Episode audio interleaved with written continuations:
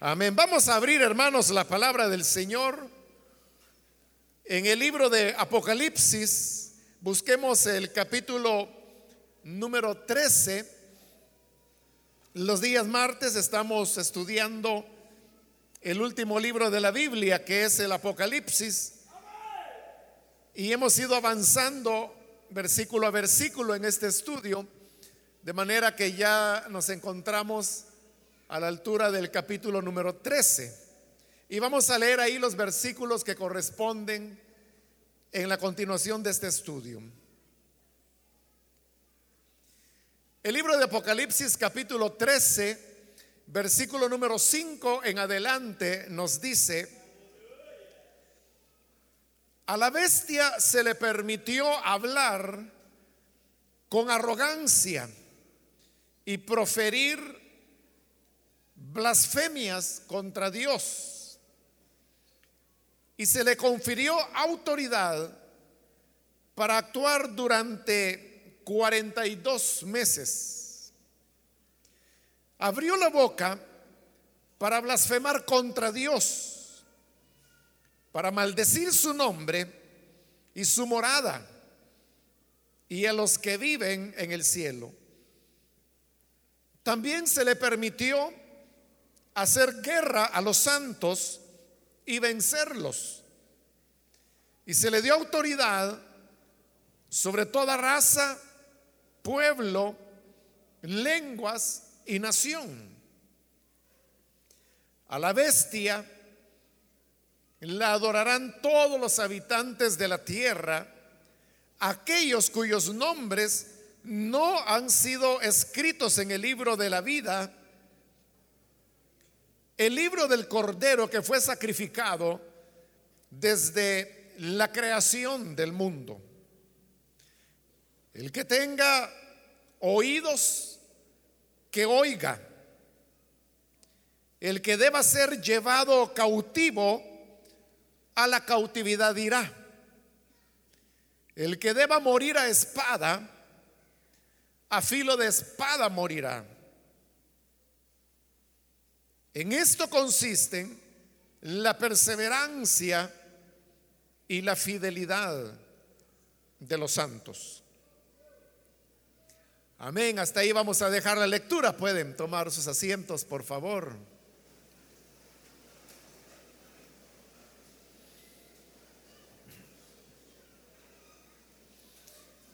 Este día, hermanos, vamos a continuar con el estudio del el libro de Apocalipsis y quiero ubicarlo en el contexto en el cual nos encontramos en este momento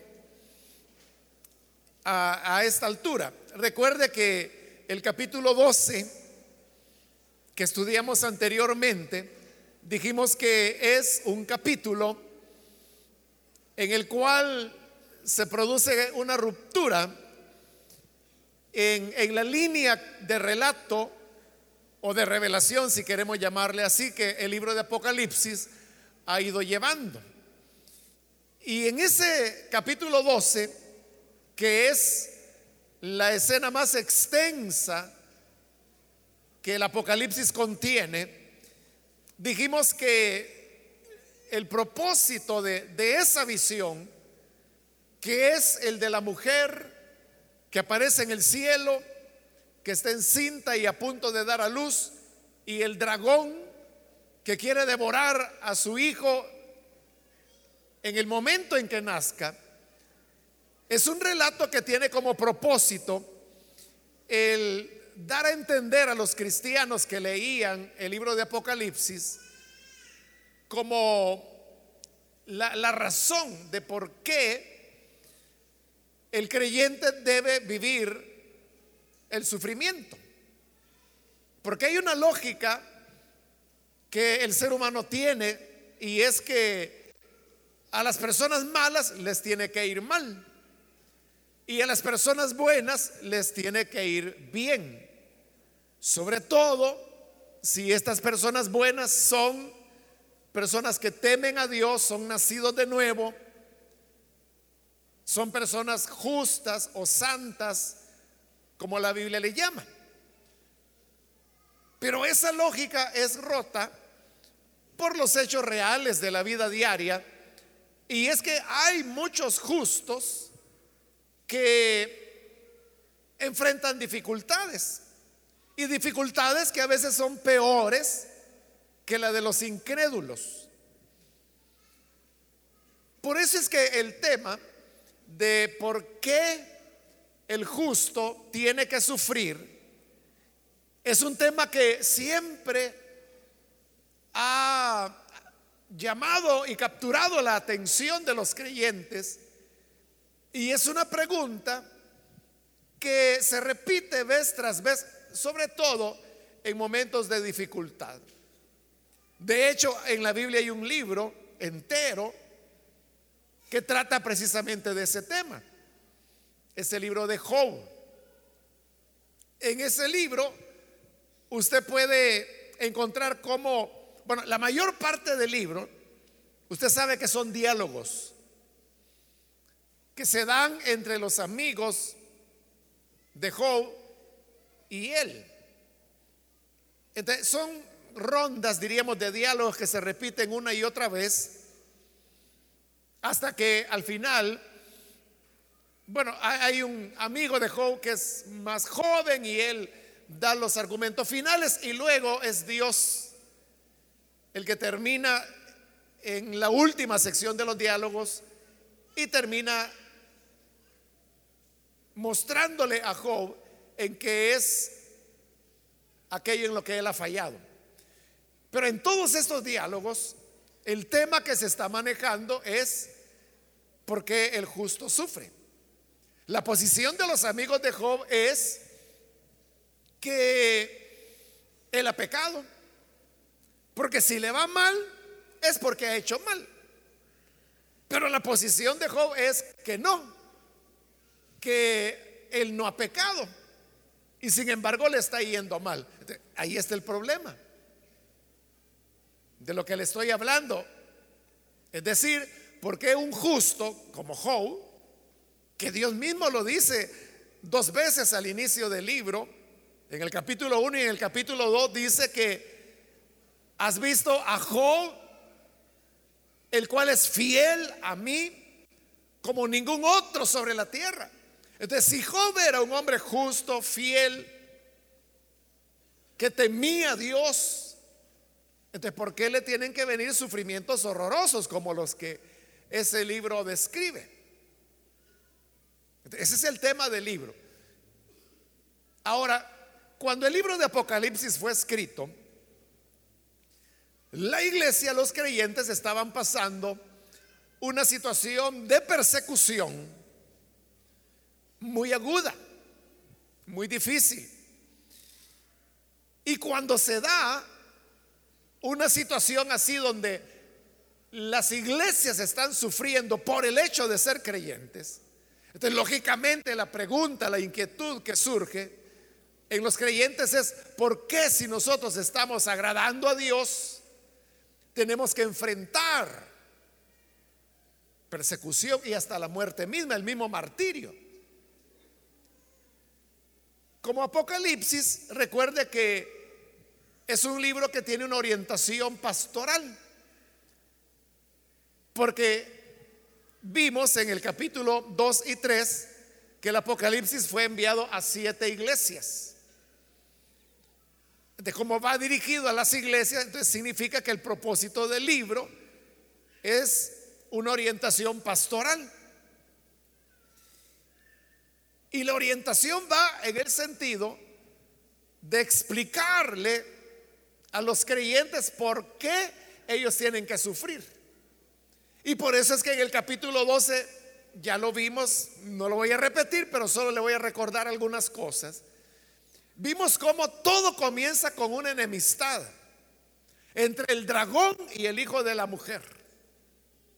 Y el dragón ve frustrado todos sus planes, como por ejemplo no logra comerse o devorar al hijo de la mujer en el momento en que nace, como era su plan, pues la escritura dice que él fue arrebatado para Dios y para el trono. como el dragón no pudo contra el hijo de la mujer, comienza a perseguir a la mujer. Pero entonces a la mujer se le dan las dos alas del águila para que pueda huir al desierto. Luego el dragón suelta un río que sale de su boca para arrastrar a la mujer. Pero la tierra ayuda a la mujer y se abre y traga el río del dragón y la mujer así es librada. Entonces, como le he dicho y le dije anteriormente, todo le sale mal al dragón, que es Satanás. No puede comerse al hijo, no puede destruir a la iglesia, ha hecho varios intentos y para colmo se da una batalla en los cielos en donde Miguel termina por expulsar a Satanás. Y dice que él viene con gran ira a la tierra sabiendo que le queda poco tiempo. Dentro de ese panorama, ah, y ahí termina el capítulo 12, comienza el capítulo 13. Y comienza con la aparición de la primera bestia que surge del mar. La próxima vez vamos a ver cómo hay otra bestia, una segunda bestia, que surge de la tierra. Pero estamos con la primera. Esta primera bestia que surge es siempre Satanás en la labor de persecución. Porque en el capítulo 12 así termina, que como el dragón no logra hacerle daño a la mujer, entonces dice que él comenzó a perseguir a los descendientes de ella. Y los descendientes de la mujer son los justos, el pueblo de Dios. Y como resultado de esa persecución al pueblo de Dios, vimos que del mar surge esta primera bestia, de la cual ya hemos hablado los detalles, que tenía diez cuernos, siete cabezas, y vimos que en la descripción de esta bestia hay como un resumen de las cuatro bestias que Daniel vio en su visión. Esta bestia, esta primera bestia, es, hermanos, lo que popularmente eh, la gente llama el anticristo. Aunque expliqué la vez anterior que la expresión anticristo en la escritura se usa más de manera plural. Juan, por ejemplo, en sus cartas dice, sabemos que el anticristo viene. O sea, hay, uno que viene, pero luego dice, y sabemos que hay varios, hay muchos anticristos, dice. anticristo es todo aquel, bueno, él lo va a explicar, dice, todo aquel que niega que Jesús vino en carne, ese es el anticristo. El nombre que el libro de Apocalipsis le da a este personaje es la bestia. Nunca le llama anticristo, es la bestia, pero su papel será de un anticristo. Ya vimos la descripción que se hace de él y así llegamos al versículo 5, donde ahora nos encontramos. Pero recuerde, todo esto Apocalipsis lo está haciendo porque es la manera como se explica ¿por qué el creyente tiene que sufrir persecución? Y es porque tenemos un enemigo. Hay un dragón. Hay un diablo, hay un satanás, hay una serpiente antigua que está detrás de nosotros. Y ha venido para hacernos guerra. Porque esta es una confrontación que viene desde las eternidades.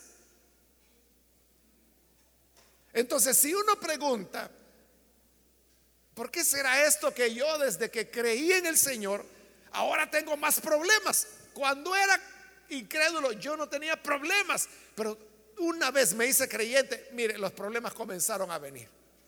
Por supuesto, claro, es porque usted entró a formar parte de la familia de Dios. Y al formar parte de la familia de Dios, usted entró voy a decirlo así, en el campo de batalla del enfrentamiento que hay entre el dragón y Dios. Por lo tanto, nos pusimos, digamos, e, en el bando contrario a Él y por lo tanto hoy somos sus enemigos. Y por eso quiere hacernos daños. Y por eso va a tener más problemas. Y por eso tendrá dificultades, pruebas, trampas, decepciones, engaños. Enfrentará hipocresía, burlas. Y si fuera posible, incluso tendría que llegar al martirio. ¿Pero por qué? Porque estamos inmersos dentro de esta batalla. Usted fue reclutado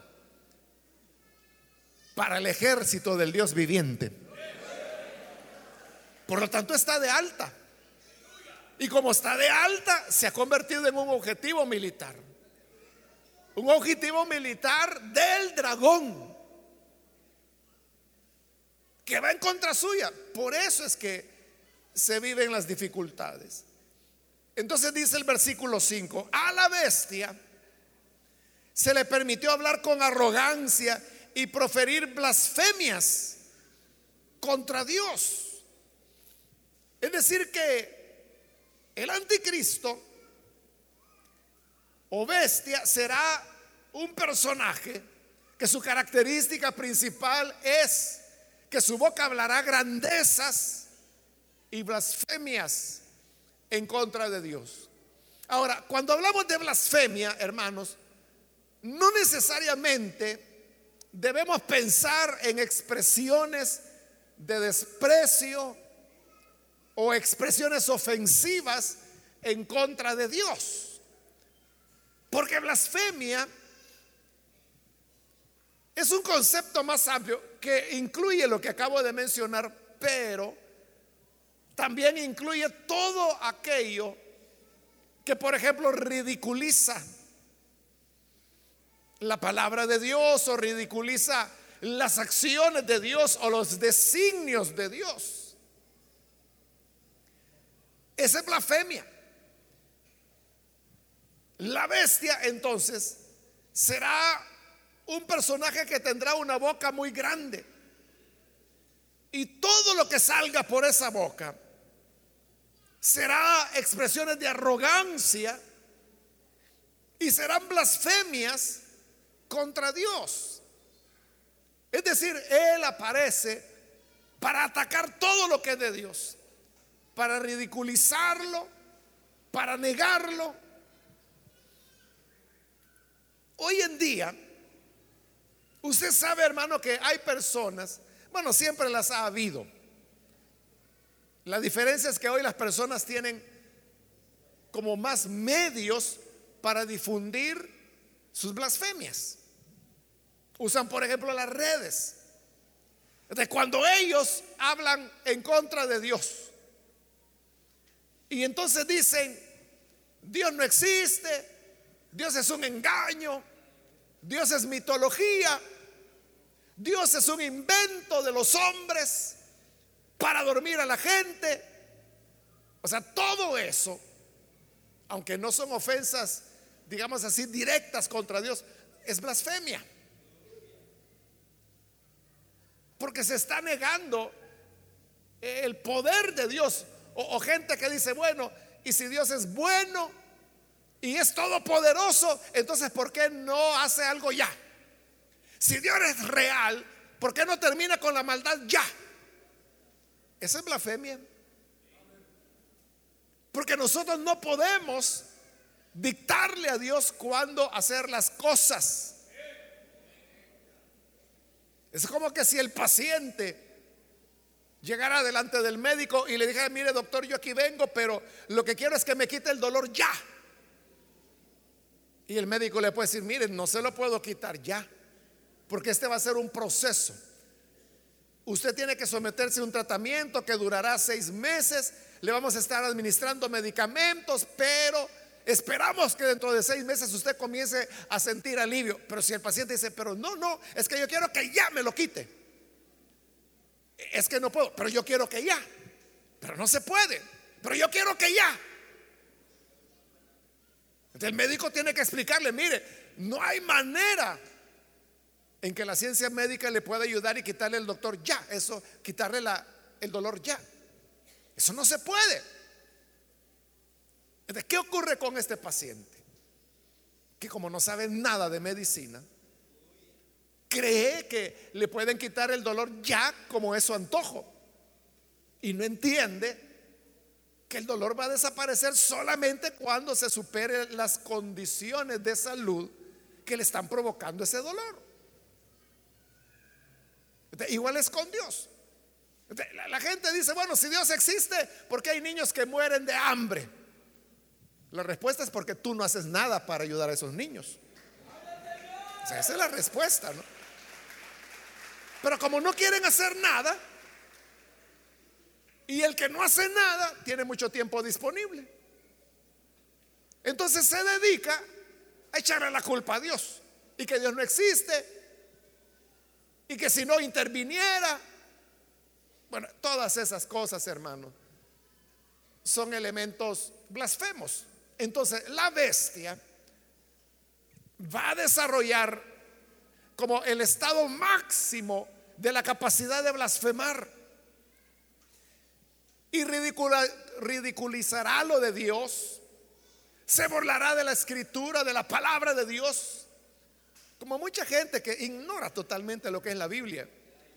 Y entonces dice, no, si la Biblia la han cambiado tantas veces que lo que hoy tenemos es ya algo adulterado, eso no es lo que escribieron al principio. Alguien que afirma eso es un ignorante absoluto. O sea, porque no sabe que hay manuscritos, bueno, en el caso del Nuevo Testamento, tan cercanos a la época de esa escritura como el siglo primero mismo. Es decir, manuscritos que se hicieron.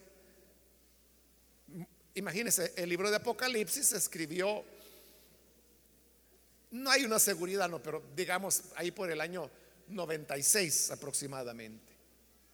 Y hay manuscritos del año 96. Y si uno compara esos manuscritos del año 96 con las escrituras que tenemos ahora, no existe esa variación. Entonces, cuando la gente dice, no, si ya le cambiaron todo, ya le metieron todo lo que quisieron, ese es un ignorante. Ese no sabe nada de nada, está hablando porque es un ignorante. Y, los, y lastimosamente los ignorantes son los que más hablan. Por eso alguien decía que el problema con los ignorantes es que tienen la cabeza muy vacía, pero la boca muy abierta. Ese es el problema.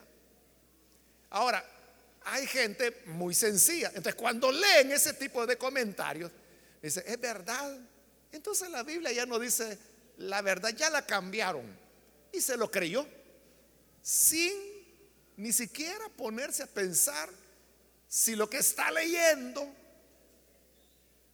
tiene una base clara. O sea, esa persona no sabe si el que escribió eso es un borracho, es un ignorante, no sabe nada. Pero lo cree y lo recibe como que si fuera verdad. Entonces, la blasfemia tiene un efecto multiplicador. Pero el maestro de las blasfemias será la bestia. Y entonces podrá engañar a las personas. Por eso es que más adelante dice que todos los habitantes de la tierra lo adoraron. Porque creyeron a las blasfemias que él decía. Y continúa el versículo 5. Dice, se le confirió autoridad para actuar durante 42 meses. O sea, ahí es donde conecta, hermanos, con el capítulo 12. Porque recuerde, cuando Satanás es arrojado del cielo a la tierra, dice que él viene con gran ira porque sabe que tiene poco tiempo. Y aquí estamos viendo que son 42 meses. Los tres años y medio que vemos que aparecen varias veces en este libro de Apocalipsis, pero que aparecen también allá en el libro de Daniel. Y ya le expliqué cuál es el antecedente histórico de esos 48, perdón, 42 meses o 1260 días o tres años y medio. Ese es el periodo en que duró la profanación que Antíoco Epífanes hizo en el templo de Jerusalén al colocar dentro del templo de Dios una estatua, una imagen del dios Zeus y ofreció puercas para ser sacrificadas. Usted sabe que el puerco es un animal inmundo. De acuerdo a la ley, así es como profanó el templo. Y a eso es a lo que se le llamó la abominación desoladora o abominación de desolación, que sería otra manera de traducir. Eso ocurrió allá en el periodo intertestamentario, antes que Jesús viniera a la tierra. Pero cuando Jesús viene y él da lo que se ha llamado el sermón profético, entonces él viene y dice, cuando vean en el lugar santo que es el templo, la abominación de desolación de la cual habló el profeta Daniel, el que tenga oídos que oiga, dice. Pero vea, Jesús lo está poniendo en el futuro. Aunque cuando él está diciendo esas palabras ya hacía más de 100 años que eso había ocurrido. Pero él lo está poniendo en el futuro cuando vean la abominación desoladora lo está poniendo en el futuro. ¿Y cuál es esa abominación? Bueno, Pablo también habla de ella en Tesalonicenses. Él dice que el inicuo viene. Y dice que viene por el poder de Satanás. Al punto, dice, que se sentará en el templo de Dios haciéndose pasar por Dios. Pablo está hablando también de una abominación porque es un hombre que se va a sentar en el templo de Dios haciéndose pasar por Dios. ¿Quién es ese? Es la bestia. Entonces los 42 meses coinciden con el tiempo de la profanación de Antíoco Epífanes en el periodo intertestamentario. Y ahora en Apocalipsis vemos que se le confirió autoridad para actuar durante 42 meses. Ahí podemos aprender dos cosas. Número uno, aunque la bestia es la encarnación del dragón, porque ya vimos en los versículos anteriores que dice que el dragón le entregó todo su poder a la bestia. Aunque es la encarnación del mal, de la blasfemia, del pecado, de la rebelión, de la iniquidad. Sin embargo, ocurre bajo la permisión de Dios. Porque así dice el versículo 5 que estamos leyendo, que se le confirió autoridad para actuar. ¿Y quién es el que confiere la autoridad? Es Dios el que le permite que lo haga. ¿Qué significa esto? Que aún las fuerzas más oscuras de maldad están bajo el control del Dios en el cual nosotros creemos y al cual pertenecemos. Entonces, puede haber mucha maldad, hermanos. Puede existir, como le digo, las tinieblas más oscuras, pero no son reinas no son absolutas, no son soberanas. Operan porque el Señor lo permite. Igual que en el caso de Job. ¿Por qué Satanás pudo matarle los diez hijos que Job tenía? ¿Por qué pudo quitarle todas las riquezas? Porque Dios le dio permiso. Y Dios le dijo, mira, entonces, quítale todo lo que tiene pero no lo vayas a tocar a él. Dios le puso un límite. De Satanás destruyó todas las posesiones de él, incluyendo los hijos, pero a él no lo tocó. En la segunda ocasión, cuando viene el segundo reto, Satanás le dijo, es que él no blasfemó, no se quejó contra ti, porque no lo tocaste a él. Todo lo que el hombre tiene lo dará, con tal de que él no lo toques. Pero tócalo y verás si no blasfema en tu rostro. Y Dios le dijo, bueno, está bien, te doy permiso. Toca su cuerpo, pero no le vayas a quitar la vida. Otra vez Dios le está dando permiso y a la vez le está dando un límite de lo que puede y lo que no puede. Puede tocar su cuerpo, pero no lo puede matar. Entonces va Satanás y le pone la sarna de cabeza a pies, ¿no? Todo su cuerpo. Y aún así, Job mantiene su integridad. De siempre que hay mal, siempre que hay dolor, siempre que hay tinieblas y oscuridad que no rodea, es porque Dios lo ha permitido. ¿Y por qué lo permite? Porque hay una guerra. Es que uno quisiera, hermano, que en una guerra, que no hubiera dolor, que no hubiera heridos, que no hubiese muertos. Uno quisiera eso. Pero es lo que más hay en una guerra. igual, Dios no quisiera que nosotros tengamos que sufrir diversas situaciones por causa del Evangelio. eso hay que aclararlo. Si usted sufre por andar de ladrón, por andar de chismoso, por andar haciendo maldad, no diga, ay, cómo sufro por la obra de Dios. No, sufre por pícaro. Merecido lo tiene. Por eso es que Pedro dice que si sufrimos por ser mentirosos, ladrones, adúlteros, y, en eso qué bienaventuranza hay. ¿En qué va a ser bienaventurado de que se fue a meter con la mujer de otro y ese otro ahí lo anda buscando con machete para ver dónde la encuentra? Usted no puede decir, ay, cómo me persiguen por creyente. No, no, lo persiguen por ser infiel, por adúltero, por pícaro. Ojalá le den su buena planeazada. Pero dice Pedro, si padecen por la justicia, por causa de Cristo, por la rectitud. Bienaventurados, ahí sí. Ahí sí. Porque le están persiguiendo porque es pueblo de Dios.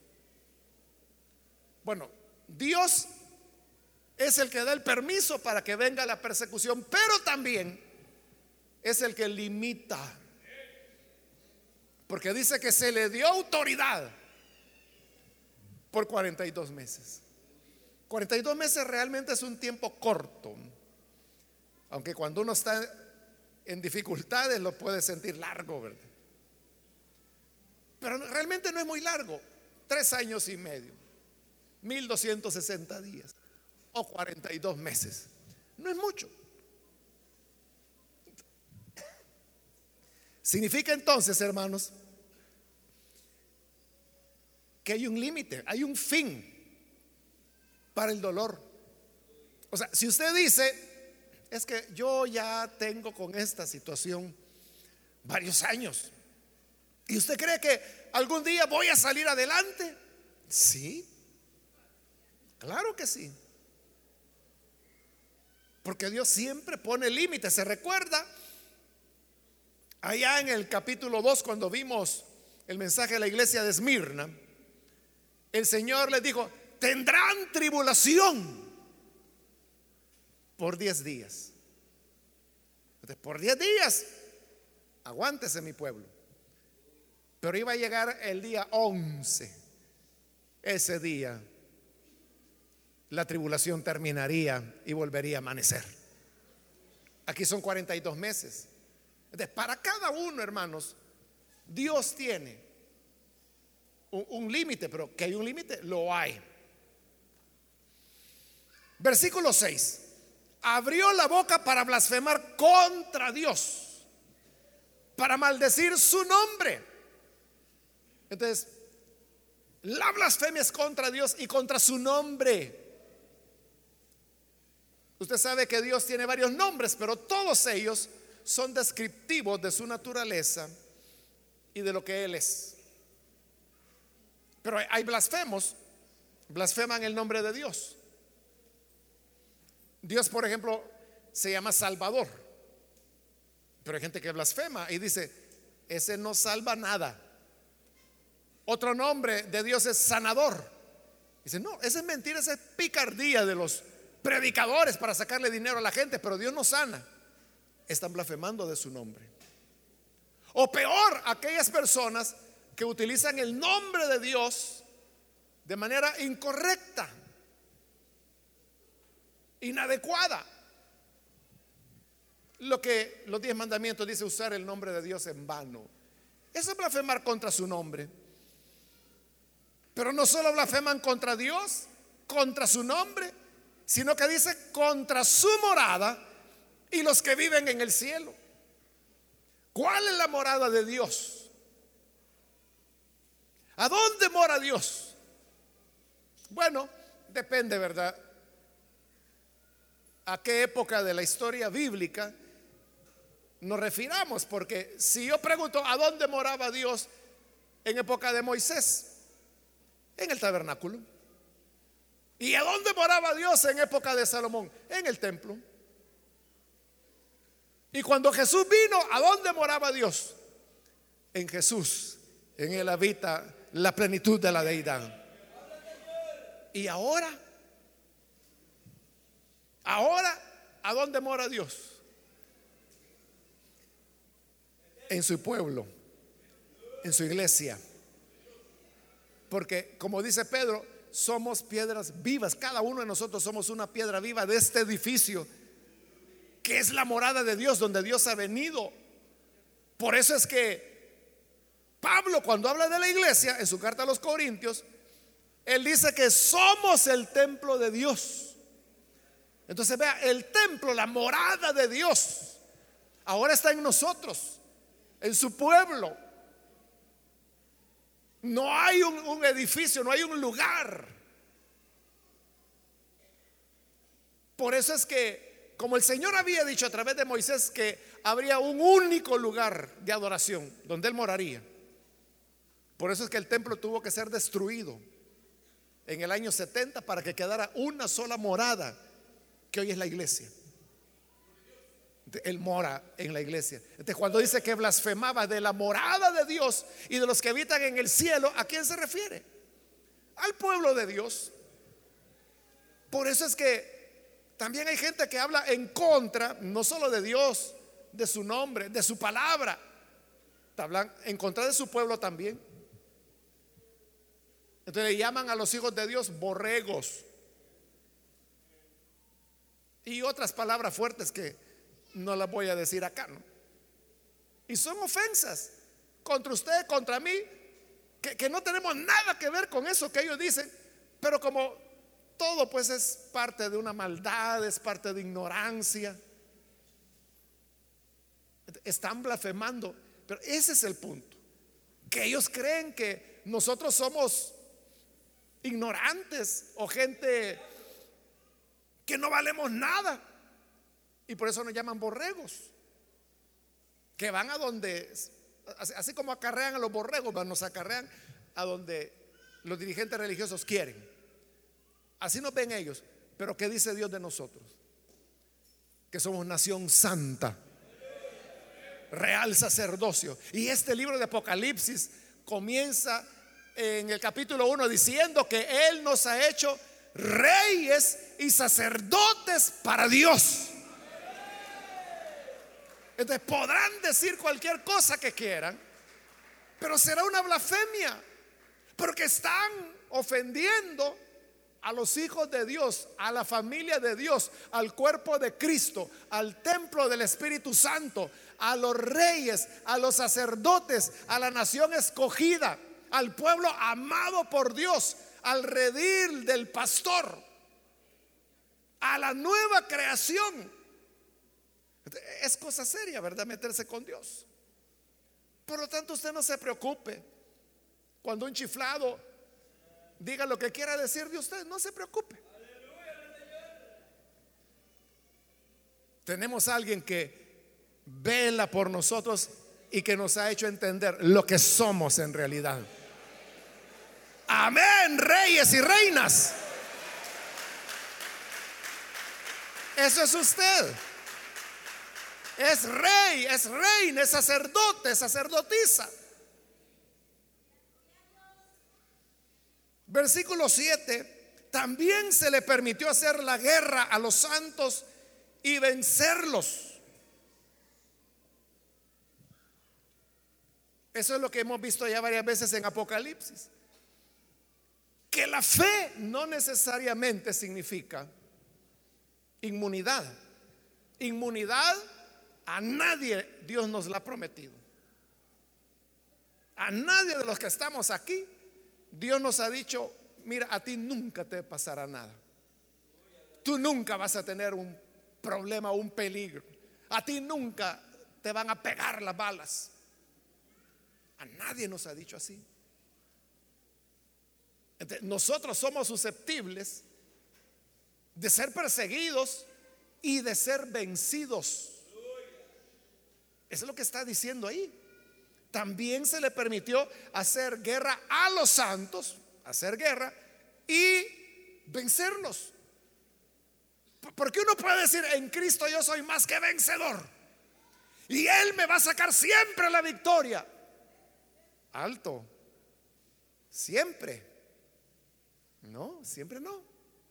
Porque aquí dice que Dios le permitió a la bestia vencer a los santos.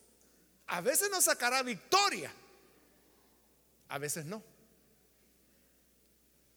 Pero aquí viene el misterio de la gracia y del evangelio.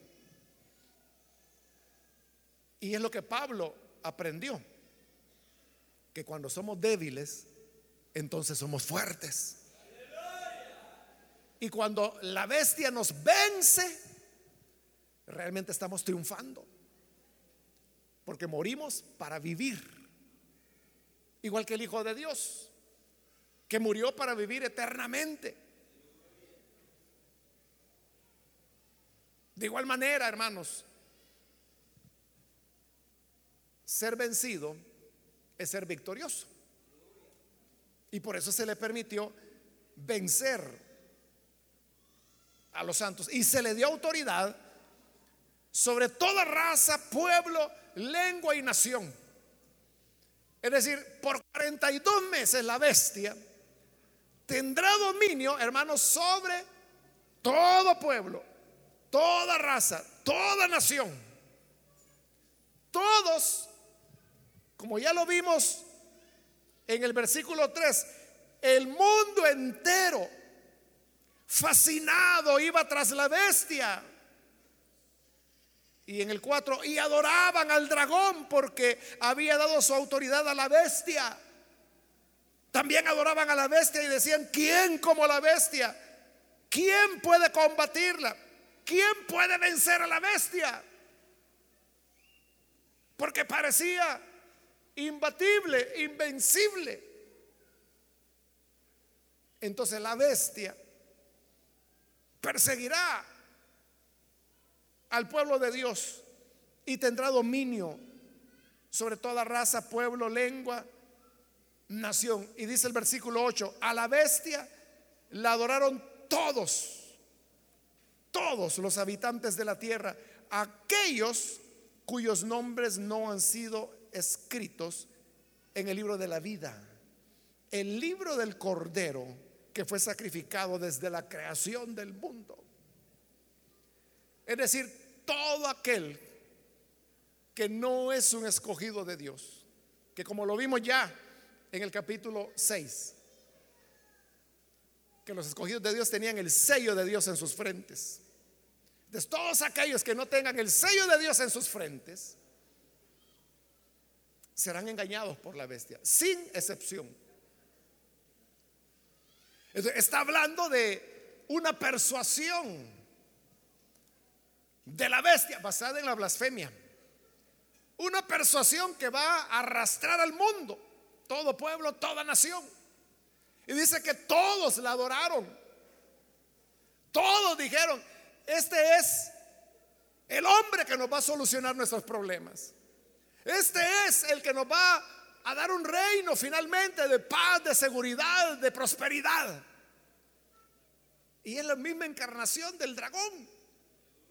Por eso es que Jesús, allá en el Evangelio de Juan, él dijo en una ocasión, yo he venido en nombre de mi Padre y no me reciben.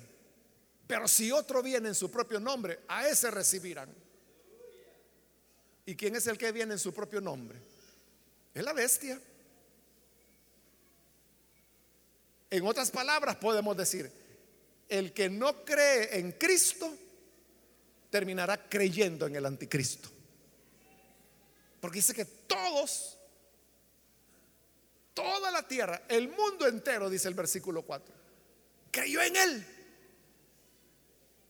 Excepto los que tenían el nombre, sus nombres inscritos en el libro de la vida, el libro del Cordero. Y si uno hermano se pregunta, ¿y esto en verdad puede ocurrir? Ya ha ocurrido. Bueno, ocurrió en la época de Antíoco Epífanes. Como le dije el otro día, que si usted le interesa conocer los hechos, los acontecimientos que se dieron en la época de Antíoco Epífanes, lea un libro deuterocanónico que se llama el libro primero de Macabeos. No, está acá en, en nuestras Biblias, pero sí está en las Biblias que la gente llama católicas. Ahí hay una serie de libros que se les da el nombre de deuterocanónicos. Entonces usted puede encontrar ahí el libro primero de los macabeos y ahí está la historia de todo lo que Antíoco Epífanes hizo. Y lo que él hizo es tan esto que por eso Jesús lo relacionó. Y por eso es que Apocalipsis está estableciendo un nexo entre Daniel y Apocalipsis. Porque es lo que puede ocurrir. Bueno, eso ocurrió allá antes de Cristo, hace más de dos mil años. Pero si queremos verlo más cerca, han habido, hermanos, expresiones de, pequeñas bestias, si podemos llamarlas así, ¿no? Y que han gobernado sobre territorios más o menos grandes, pero que gobernaron con características como las que Apocalipsis describe. Y una de las bestias más evidentes, hermanos, fue, fue Hitler durante la Segunda Guerra Mundial. Si usted conoce un poquito de la historia de la Segunda Guerra Mundial, o sea, Hitler reúne, yo diría, casi todas las características de la bestia. Porque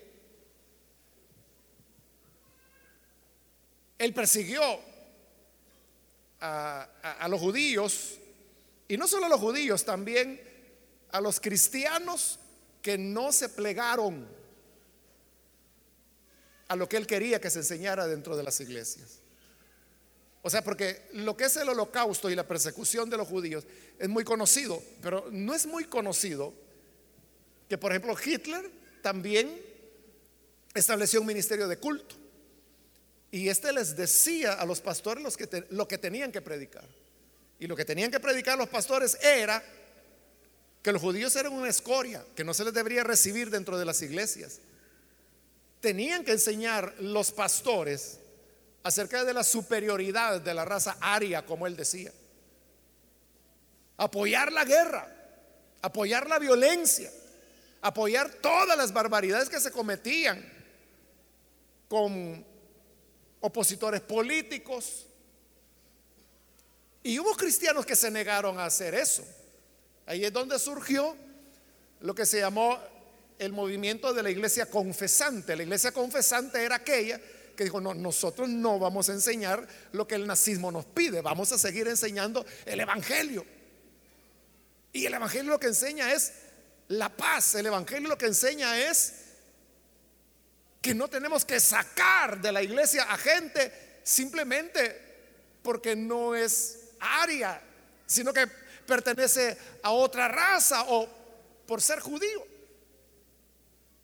Entonces los confesantes, los cristianos confesantes, fueron duramente perseguidos, asesinados, llevados a campos de concentración. Entonces, póngase usted en el lugar de ellos. ¿Cómo usted hubiera interpretado el Apocalipsis si hubiera vivido en Europa durante la Segunda Guerra Mundial? Donde tiene un hombre que habla grandezas. En Daniel dice que el cuerno pequeño, que es el tipo del anticristo, es Antíoco Epífanes, dice que su Dios es el Dios de la fuerza. ¿Y, qué era lo que Hitler decía? Cuando Hitler le hablaban de derechos humanos, él decía, el derecho es la fuerza, decía él. Es decir, el que tiene fuerza, ese tiene derechos. El que no tiene fuerza, no tiene derechos. Imagínense qué concepto. Pero la cuestión es que se la creyeron millones de alemanes. ¿Y cómo, cómo hizo, o sea, uno de los pueblos más cultos de la tierra, cómo es que le creyeron esas disparates? Por su persuasión, porque hablaba grandezas. Y lo adoraron, lo adoraron literalmente. Murieron por él.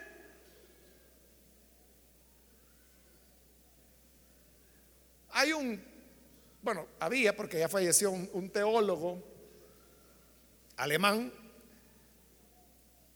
él se llamó Hans Lelge. Él era de la iglesia confesante y por lo tanto se lo llevaron preso y lo metieron en un campo de concentración. Dentro del campo de concentración, él escribió un comentario del Apocalipsis. Lastimosamente no lo he podido encontrar todavía. Pero qué interesante ha de ser, ¿verdad? La perspectiva de un teólogo en un campo de concentración perseguido por su fe. ¿Cómo veía él a Hitler? O sea, ha de ser interesante ese comentario. Quizás solo en alemán está. Pero sería interesante, ¿no? Por eso le digo, si usted hubiera vivido en esa época, ¿cómo lo hubiera interpretado? Es que cumple con todo. Nadie podía comprar o vender si no estaba dentro del, de la filosofía nazi.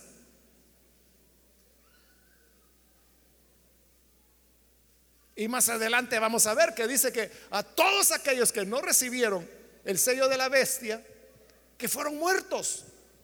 Y eso significa el que no se pliega a la dictadura de la bestia, lo que le espera es la muerte. Y eso es lo que Hitler hizo. Simplemente el que era un desafecto al nazismo terminaba muerto. Podía ser alemán, pero si era contrario al nazismo, muerto. Por eso es que mataron a, a Bonhoeffer, Dietrich Bonhoeffer, un gran teólogo que escribió ese libro maravilloso que se llama El precio de la gracia.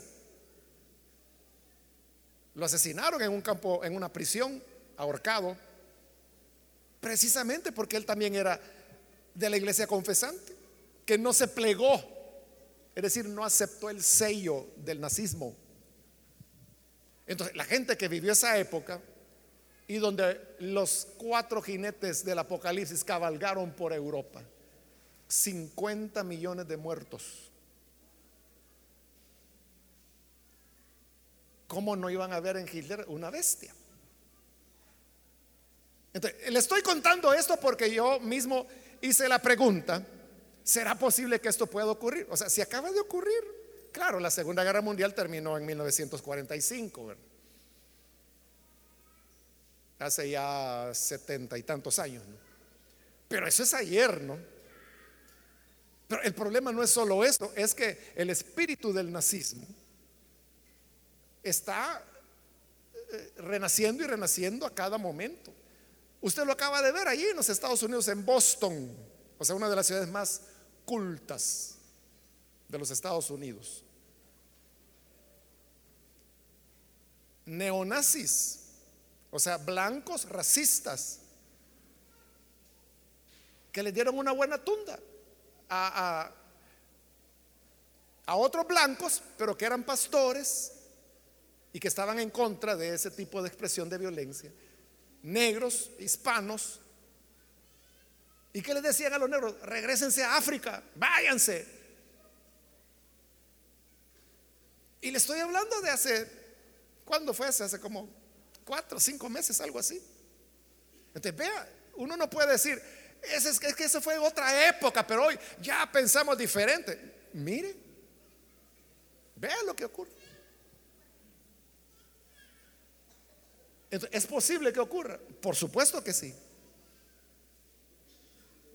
Yo no dudo, hermano, que detrás de Hitler había una buena horda de demonios que lo llevaron a hacer todo lo que hizo. Como detrás de cada uno de estas gentes que hacen matanzas, hay una obra satánica. Entonces, ¿cuánto más acá? Donde dice que el dragón le dio todo su poder a la bestia. Pero gracias a Dios, hermanos, que nuestros nombres están inscritos en el libro de la vida del Cordero. Amén. Porque dice que ellos son los que no van a ser engañados. Versículo 9, el que tenga oídos que oiga, como diciendo Dios, vaya, ya les dije. Ahora es cosa de ustedes, ahora ya saben. El que tenga entendimiento, que entienda. Y luego viene el versículo 10 que eh, es una rima y por eso es que la NBI lo pone en forma de verso. Si usted tiene una NBI va a ver que está en forma de verso. Si tiene Reina Valera, pues no. Pero dice el versículo 10, el que deba ser llevado cautivo, a la cautividad irá. El que deba morir a espada, a filo de espada morirá. Esas palabras realmente han sido tomadas del profeta Jeremías. Ahí es donde aparecen. Pero mire qué interesante. En Jeremías estas palabras son dichas de los enemigos de Israel. Es decir, que los enemigos de Israel el que deba ser llevado cautivo a la cautividad irá. De los enemigos de Israel, el que deba morir, a filo de espada morirá. Pero aquí no se está hablando de los enemigos del pueblo de Dios. Aquí se está hablando del pueblo de Dios. Que son ellos los que van a ser perseguidos.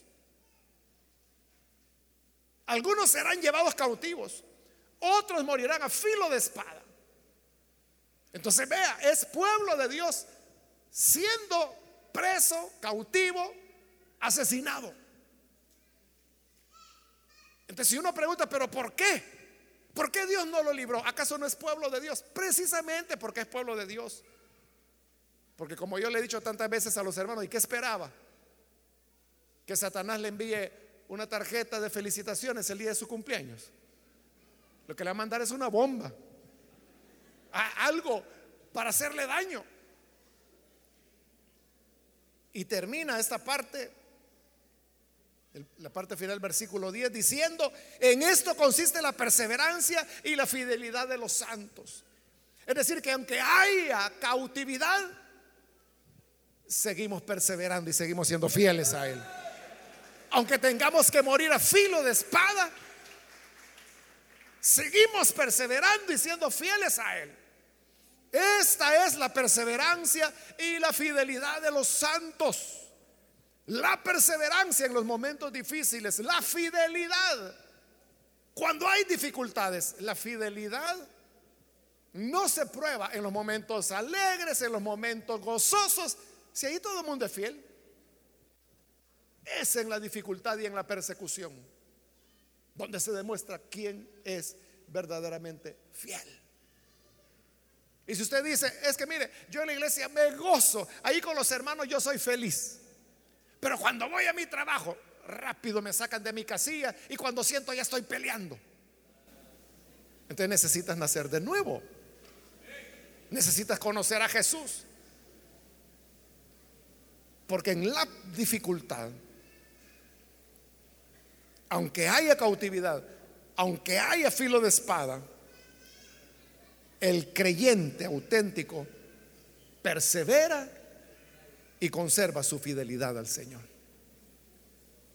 Así que, hermanos, preguntémonos cómo reaccionamos nosotros cuando nos vemos en dificultades, cuando aprieta la prueba, o cuando Satanás, como león rugiente, anda muy cerca husmeándonos, ya, ya, ya sentimos que nos agarra.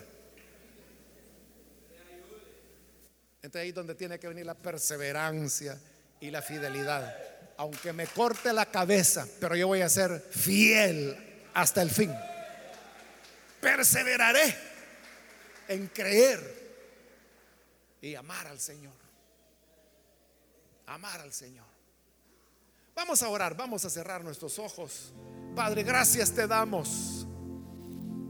Porque en medio de las dificultades, las luchas, las tribulaciones de la vida diaria, tú eres el que nos sostiene y nos coloca, Padre, siempre en la perseverancia y en la fidelidad. Ayúdanos, Señor, para que por oscura que sea la noche, sepamos que del dolor viene la victoria y que de la muerte viene la vida.